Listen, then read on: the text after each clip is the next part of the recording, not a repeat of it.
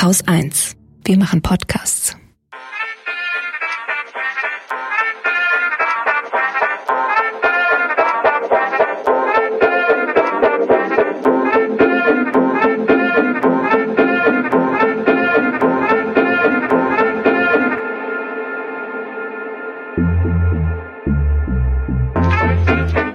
Herzlich willkommen zum Lila Podcast. Ich bin Katrin und jetzt sieht's wirklich so aus, als ob der Sommer zu Ende ist.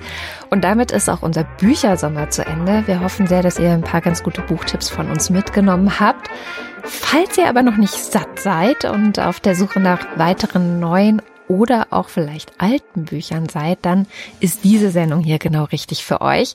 Denn zu Gast bei mir sind heute Julia Ritter und Sophia Stanger von Die Buch. Hallo ihr beiden. Hallo. Hallo, danke für die Einladung. Die Buch ist ja ein feministischer Buchpodcast, erscheint alle zwei Wochen, immer mittwochs. Was ist eure Mission? Unsere Mission ist, dass wir Bücher von Frauen mehr ins Rampenlicht drücken. Es ist ja so, dass ganz häufig auch so im, in den Medien Bücher von Frauen ein bisschen untergehen, dass hauptsächlich Bücher von Männern besprochen werden. Und uns ist es aber sehr wichtig, dass wir die großartigen Autorinnen, die wir selber gerne lesen, so ein bisschen, ja, vorstellen und auch die Begeisterung dafür wecken.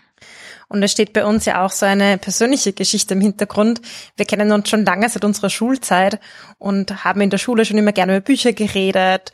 Und eigentlich erst, als wir dann auf der Uni waren, wir haben unterschiedliche studiert, uns aber immer noch sehr gern getroffen, sind wir draufgekommen, dass wir in der Oberstufe nur Bücher von Männern gelesen haben. Also alles, hm. was so im offiziellen Literaturkanon auf unserer Leseliste in unserem Deutschunterricht stand. Und ja, wir hatten dann auch natürlich so unsere feministische Sozialisierung auf der Uni, würde ich sagen, Julia, oder? Und mhm. mit dieser Brille dann nochmal auf unsere Schulzeit geschaut und dann haben wir uns gedacht, das kann eigentlich nicht sein. Wir reden so gerne über Bücher und über Literatur und Bücher von Frauen sind so unterrepräsentiert, das sollen wir, wollen wir was machen. Und so ist dann auch die Idee zum Podcast geboren. Ja, wunderbar. Ich habe gesehen, ihr habt auch so ein Projekt zu Klassikern tatsächlich, also der Kanon in der Schule. Das Klassikerinnenprojekt, was genau macht ihr da? Wir besprechen Bücher von Frauen, die wir finden, dass sie einen Platz im Kanon verdient haben. Also mhm. das kann von bis sein, Bekanntes, nicht so Bekanntes, Älteres, Neueres, aber vor allem geht's uns darum zu sagen, Bücher von Frauen müssen erinnert werden, müssen wiederentdeckt werden. Das ist ja auch gerade wieder, ähm, finde ich eigentlich echt schön, dass es da so ein bisschen einen Trend gibt, momentan auch ältere Bücher von Frauen wieder zu entdecken und das dann auch in die Schulen, aber nicht nur in die Schulen zu bringen, sondern einfach wieder die Aufmerksamkeit darauf zu richten. Was macht ihr eigentlich, wenn ihr nicht podcastet? und nicht Kaffee trinkt gemeinsam. Also wir haben beide noch einen anderen Job. Ich bin im NGO-Bereich tätig, im Bereich hm, Bildung, Entwicklungszusammenarbeit und Frieden. Julia? Und genau. es ist die Verbindung ein bisschen lahm. Ich bin in der Öffentlichkeitsarbeit und Wissenschaftskommunikation. Das heißt, wir arbeiten eigentlich Vollzeit in unseren Brotjobs, die auch ein bisschen natürlich mehr sind als Brotjobs. Aber abgesehen davon, ja, immer viele Nebenprojekte, Podcast, Lesen, und auch so haben wir auch Hobbys, oder Sophia, nebenbei noch. das stimmt. Nein, ich finde, wir ergänzen uns ganz gut, weil Julia ist eben im Medienbereich tätig und kennt sich super aus mit Podcasts, Social Media. Ich bin da ja ein bisschen grün hinter den Ohren in diesem Bereich, aber ich beschäftige mich gern mit Politik, internationaler Politik. Ich habe auch Afrikawissenschaften studiert mit Fokus auf afrikanische Literaturen und Politikwissenschaften, Friedens- und Konfliktforschung und verbinde dann die Geschichten in den Büchern auch immer gern mit dem politischen Kontext und der großen weiten Welt. Und ja, ich finde, wir sind ein ganz gutes Team. Ja, auf jeden Fall. Ich finde auch sehr schön, wie ihr die Bücher immer einsortiert. Uns habt ihr ja auch Bücher mitgebracht. Ähm, deswegen meinte ich vorhin, wer noch nicht satt geworden ist, ist hier genau richtig. Was habt ihr denn mitgebracht und wer möchte anfangen? Julia, du darfst starten. Ich kann gerne mit dem aktuellen Podcastbuch beginnen, das wir vor kurzem besprochen haben. Und zwar ist das Die Wand von Marlin Haushofer. Wir haben uns gedacht, als Österreicherinnen müssen wir auch österreichische Literatur mitbringen und eine Klassikerin obendrauf. Es ist ein Buch, das 1963 erschienen ist und von einer Frau handelt, die in den Bergen total isoliert ist und sich hinter so einer unsichtbaren Wand plötzlich wiederfindet. Das hat so ein bisschen einen postapokalyptischen Vibe. Ähm, und ist dann aber eigentlich so ein Survival-Roman. Sie versucht dann mit ihren Tieren in der Natur zu überleben und stellt sich gleichzeitig auch Fragen zu Geschlecht, zu Politik. Sie fragt sich, okay, wie konnte das passieren? Gibt es irgendwie eine große Weltverschwörung, die diese Wand aufgebaut hat? Das erfahren wir aber nie so wirklich. Und wir fanden, dass es eben ein sehr, sehr gutes Buch ist eigentlich, um auch im Kanon oder in der Schule zu lesen, weil es sich immer wieder neu interpretieren lässt, wenn wir jetzt an die Corona-Krise denken oder an die Klimakrise. Es kommen immer wieder solche Extremsituationen auf uns zu, wo wir die Wand heranziehen können als ganz, ganz spannendes Werk. Mhm. Und gleichzeitig sind ja so Survival-Romane sehr oft mit Männern verbunden. Also irgendein Mann ist ausgesetzt in der Wildnis und mit Messer bewaffnet muss er jetzt um sein Überleben kämpfen. Und es ist natürlich spannend, das einfach mal umzudrehen und zu schauen, okay, was heißt das äh, aus der Perspektive einer Frau und gleichzeitig, was bedeutet es eigentlich, wenn, wenn eine Person außerhalb der Gesellschaft ist, wie wichtig ist dann das Frausein und das Mannsein oder wie auch, welches Geschlecht auch immer, wie wichtig und welche Rolle spielt dann das Geschlecht eigentlich noch? Und ich finde, das kann man eigentlich ganz schön äh, diskutiert anhand dieses Buches. Ja, super spannend. Ich erinnere mich, das wurde auch mal verfilmt, aber da ich den Film nie gesehen habe, ähm, ist ganz gut. Dann äh, ist das Buch auf jeden Fall noch überraschend. Genau, ist noch nicht gespoilert dann. ja, wunderbar. Das war quasi einer der Klassikerinnen, die ihr direkt äh, hier mitgebracht habt. Was habt ihr noch dabei? Ja, eine auch eine Klassikerin ein bisschen, würde ich sagen, und zwar Toni Morrison. Kennen mhm. viele von euch bestimmt.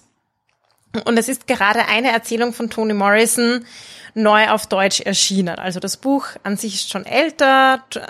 Ja, aber der Verlag Rowold hat jetzt eine neue Erzählung und die einzige Erzählung von Toni Morrison herausgebracht. Toni Morrison ist auch eine Literaturnobelpreisträgerin und viele von euch kennen vielleicht ihre Romane.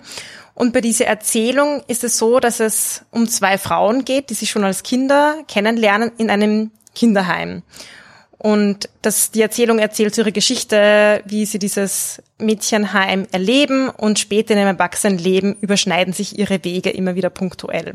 Und wir wissen, eine dieser zwei Frauen ist schwarz und eine dieser zwei Frauen ist weiß. Wir wissen aber nicht welche. Und mich fasziniert die Erzählung, weil ich mich dabei so gut selbst beobachten konnte beim Lesen. Nämlich diese Frage, die in meinem Kopf aufgetaucht ist, ach, wer ist jetzt wer in diesem Buch?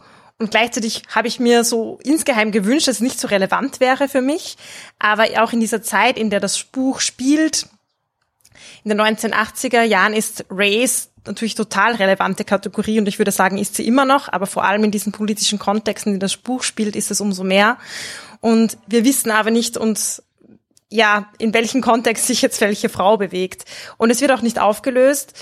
Und ich finde, Toni Morrison spielt das ja gut damit. Und ja, wir fragen uns halt dann auch in, wenn wir dieses Buch lesen und besprechen, wie ist dann eigentlich unser Blick auf Literatur? Ist, haben wir, lesen wir rassistisch? So die Frage, die man sich stellen könnte. Mhm. Mit welcher Brille schaue ich denn auf dieses Buch? Und Toni Morrison selbst hat sich ja auch viel mit dieser Frage beschäftigt, mit diesem White Gaze auf Literatur. Also der, die, wie, manche von euch kennen vielleicht den Male Gaze. Das kennt man oft so bei Filmen, wie die Kameraführung ist. Und es ist so ein, ein männlicher Blick auf zum Beispiel Frauen, auf Frauenkörpern, welchen Ausschnitt zeige ich, welche Szene, Szene zeige ich. Und diese Frage können wir uns natürlich von anderen Perspektiven auch stellen und können wir uns auch in der Literatur stellen. Und an wen richtet sich ein Buch? Gehe ich davon aus, dass der Leser, die Leserin zum Beispiel eine weiße Person ist oder nicht? Und Toni Morrison in dieser Erzählung ähm, verhandelt das natürlich nicht, nicht explizit, aber ich finde es ein tolles Beispiel, mich selbst als Leserin zu beobachten auf Seite eins, welche Fragen mir in den Kopf kommen und welche Fragen ich dann lieber irgendwie verdrängen will und welche doch wieder kommen. Ja, das ist sehr, sehr interessant und ist auch ein sehr kurzes Buch. Also wenn jemand nicht die dicken Schinken lesen möchte, dann ist es auch eine Empfehlung. Was hat das mit dir gemacht, Julia?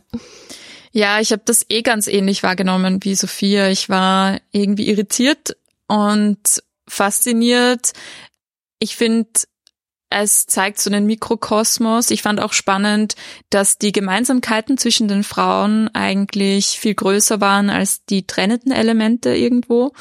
Und dass trotzdem diese trennenden Elemente so im Vordergrund standen oder eben so eine unausgesprochene Frage waren, die, die das ganze Buch begleitet haben. Also ich fand es auch sehr, sehr cool. Es gibt auch in dieser ähm, in diesem Exemplar von Rowold ein Nachwort von Sadie Smith, das ich auch sehr empfehlen kann. Und wenn ihr jetzt Lust bekommen habt, da euch auch noch genauer damit auseinanderzusetzen. Wir haben für alle, die vielleicht in Wien sind, noch im September am 27.09. eine Veranstaltung in Wien, wo wir mit LiteraturwissenschaftlerInnen auch sprechen über die Frage, lesen wir rassistisch und wie mischt denn Toni Morrison den Literaturkanon auf? Also da freuen wir uns schon. Und für alle, die nicht dabei sein können, werden wir das dann auch als Podcast-Folge veröffentlichen. Ach super. Ja, ihr macht voll oft auch solche Veranstaltungen, ne, wo ihr ähm, euch in Büchereien setzt oder äh, ja Diskussionen mit Expertinnen oder Autorinnen habt.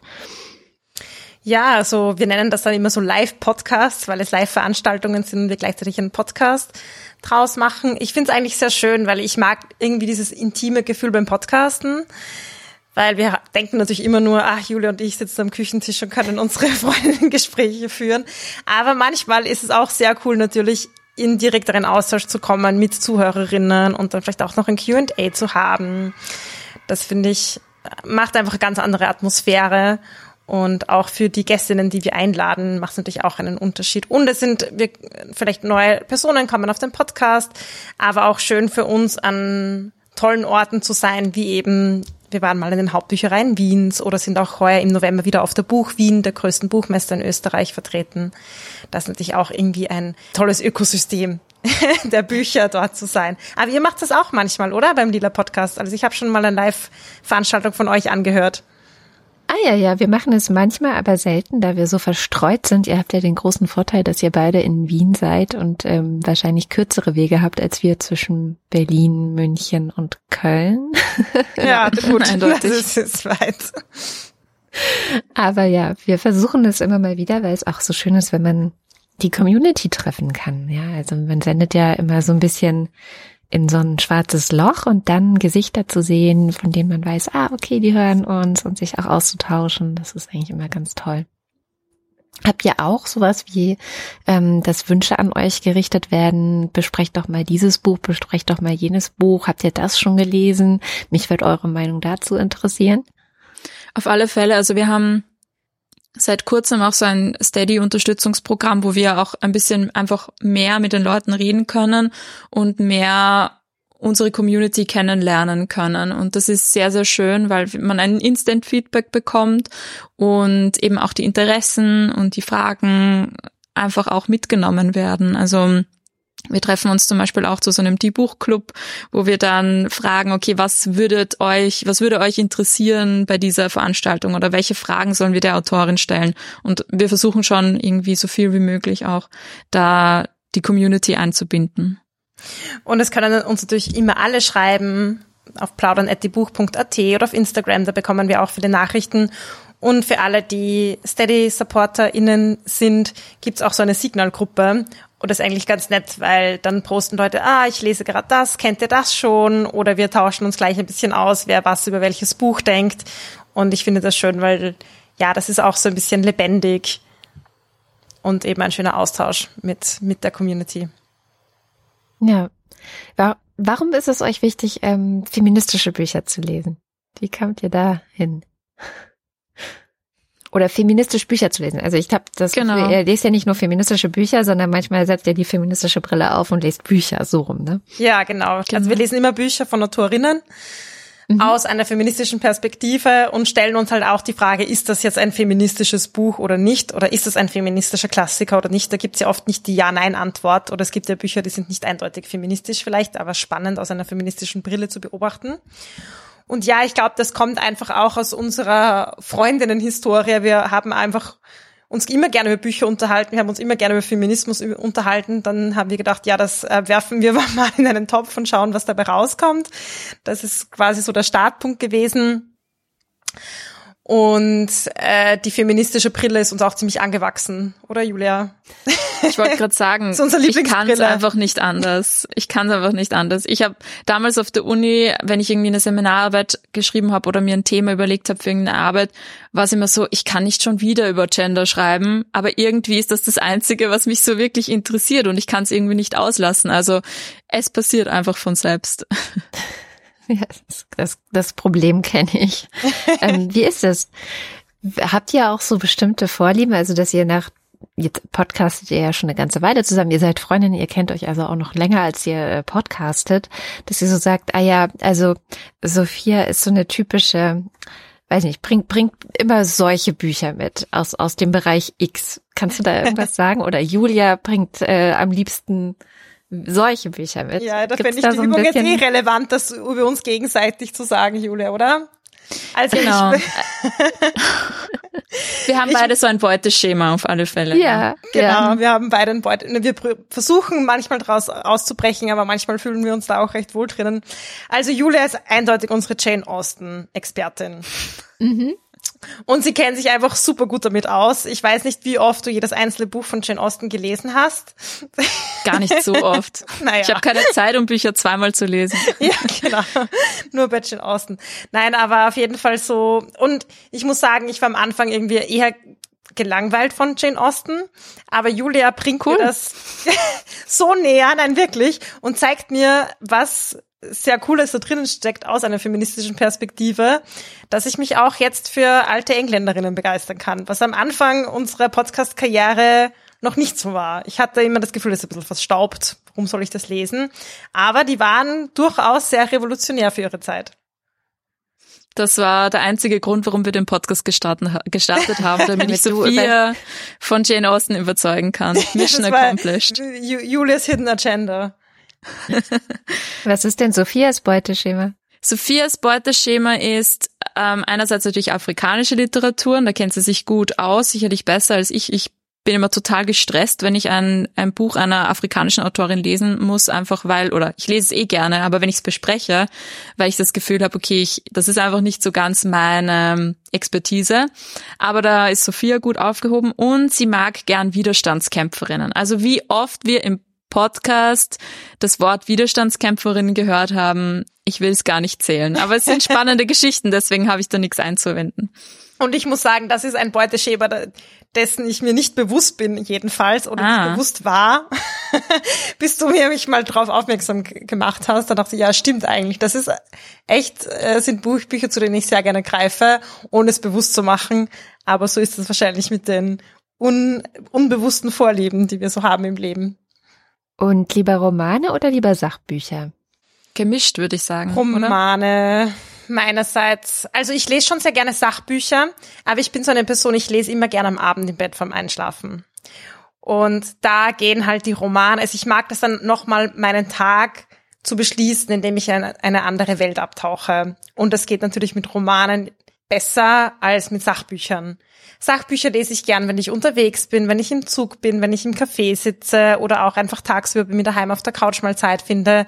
Dann lese ich gerne Sachbücher und dann bin ich auch immer froh, weil ich habe das Gefühl, ich lerne voll viel dabei. Und gerade für einen Podcast sind natürlich Sachbücher auch spannend, weil man einfach coole feministische Themen behandeln kann. Und es gibt einfach total viel Sachbücher auch über explizit feministische Themen, was super ist.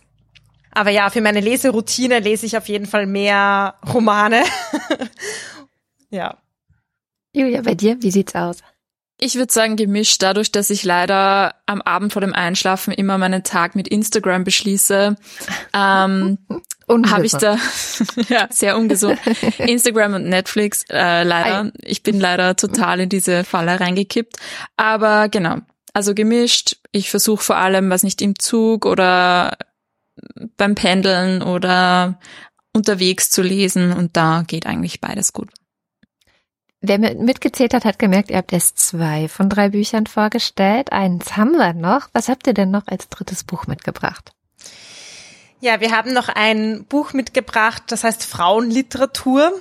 Und wer denn ein Band sieht, da ist das Frauen durchgestrichen. Da kann man auch schon sehr viel äh, drüber reden. Mhm. Und wir haben es mitgenommen, weil das so ein bisschen unser, ja, ich würde sagen, so unser, unser Podcast-Grundwerk ist von Nicole Seifert, weil es sehr viele Fragen verhandelt, die wir uns im Hintergrund auch stellen und die wir, oder ich würde so sagen, die auch ja die Motivation waren, warum wir überhaupt diesen Podcast gestartet haben. Ja, Nicole Seifert ist eine Bloggerin und Herausgeberin und Autorin und hat dieses Buch geschrieben zum Thema Literatur und Feminismus. Und zeigt darin, wie das Schreiben von Frauen über die Jahrhunderte abgewertet wurde, welche Bücher weitergetragen wurden, welche vergessen wurden, welche vielleicht absichtlich übersehen wurden, welche mal total bekannt worden waren und dann wieder in Vergessenheit geraten sind und auch wie Bücher von Frauen über die Zeit anders besprochen wurden als die Bücher von Männern. Das ist so ein bisschen unsere Podcast-Bibel. Wir haben auch mit Nicole Seifert schon ein Interview geführt, was super, super spannend ist. Und genau, sie kennt sich einfach wahnsinnig gut aus in dem Bereich. Und ja, das ist einfach unser Haus- und Hofthema. Das heißt, wenn man äh, besser verstehen will, warum ihr diesen Podcast macht, dann liest man als erstes dieses Buch.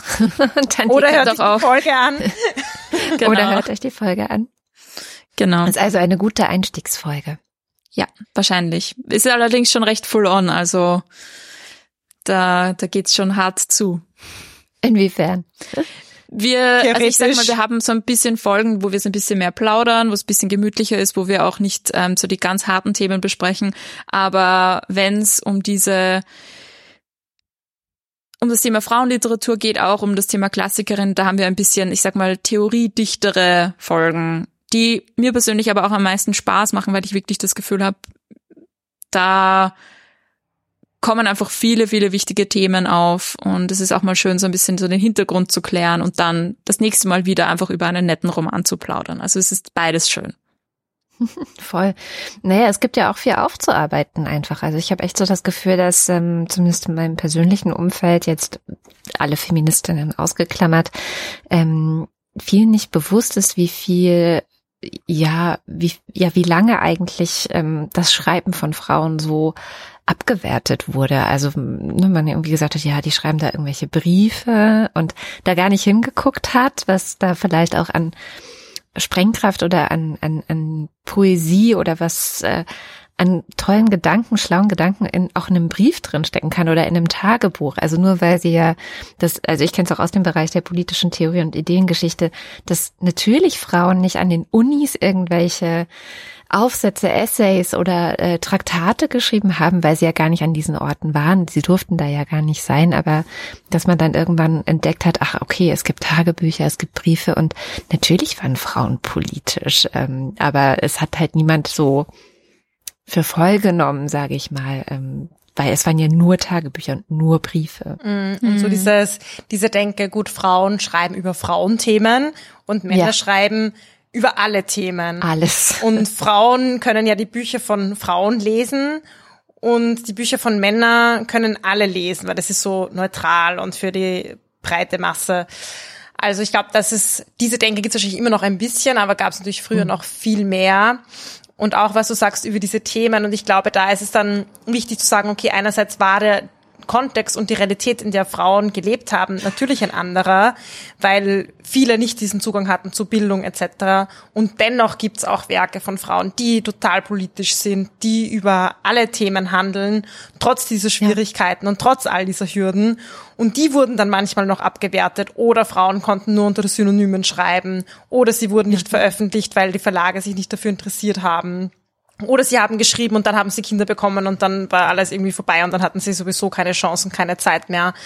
Und ich denke, hier ist auch wichtig eben dieser intersektionale Blick, den wir auch immer versuchen einzunehmen, dass es natürlich auch wieder anders ist, wenn ich zum Beispiel eine Frau bin in Benin, die eine ganz andere Möglichkeit hat, ähm, Zugang zu einem Buchmarkt zu haben. Oder die Frage der Sprache, wenn ich jetzt auf Englisch schreibe oder eine andere größere Sprache, ist natürlich viel leichter eine breite Masse zu erreichen, als wenn ich eine Erstsprache habe, in der ich oder eine Literatursprache habe, die jetzt nicht äh, verbreitet ist oder vor allem auch keine europäische Sprache ist. Ja, wunderbar. Vielen Dank auf jeden Fall für eure Bücher. Die packen wir natürlich in unsere Show Notes. Und ansonsten bleibt nur zu sagen, die Buch, der feministische Buch-Podcast, gibt's überall, wo es Podcasts gibt, richtig? Ganz genau. Und auf unserer Website www.diebuch.at findet ihr uns auch, aber ihr könnt uns überall hören. Auf allen Apps, die ihr sonst so benutzt.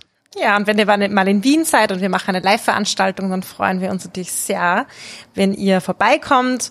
Und wenn aus eurem Büchersommer auch ein Bücherjahr werden soll, dann freuen wir uns, wenn ihr dran bleibt. Vielen Dank, Sophia und Julia. Und demnächst äh, bin ich dann ja auch mal drüben bei euch beiden und bringe euch drei Bücher mit. Ich freue mich schon. Oh ja. Ja, wir freuen uns schon. Und damit einen schönen Herbstanfang wünsche ich und bis zum nächsten Mal.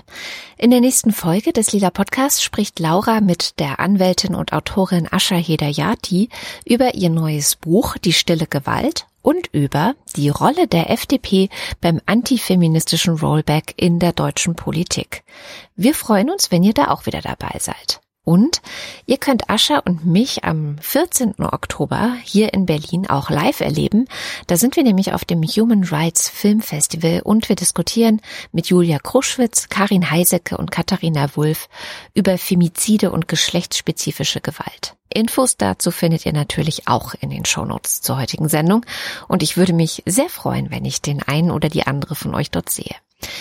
Der Lila Podcast braucht außerdem immer noch Unterstützung. Wir hangeln uns momentan mit einem sehr knappen Budget von Monat zu Monat. Und wenn ihr könnt, dann helft uns doch dabei, unsere Arbeit machen zu können. Wir würden gern mal wieder Sendungen zu zweit oder ausführliche Features machen, aber im Moment fehlt dafür das Geld. Alle Wege, wie ihr uns unterstützen könnt, findet ihr in den Show Notes. Und wenn bei euch gerade selbst das Geld knapp ist, dann könnt ihr uns auch unterstützen, indem ihr euren Freundinnen oder auch dem Internet von uns erzählt. Ihr könnt auch gerne mal wieder eine nette Bewertung bei Apple Podcasts schreiben. Ihr wisst ja, das hilft anderen dabei, uns zu finden, genau wie ein Stern auf Spotify oder überall sonst, wo ihr uns hört und euren Senf dazugeben könnt. Danke für alle, die in den letzten Wochen als Unterstützerinnen dazugekommen sind. Danke Anke, Laura, Sabine, Nora und Julia, um nur ein paar zu nennen. Ohne euch könnten wir einpacken. Der Lila Podcast ist eine Produktion von Haus 1. Am Mikrofon war Katrin Rönecke. Macht's gut.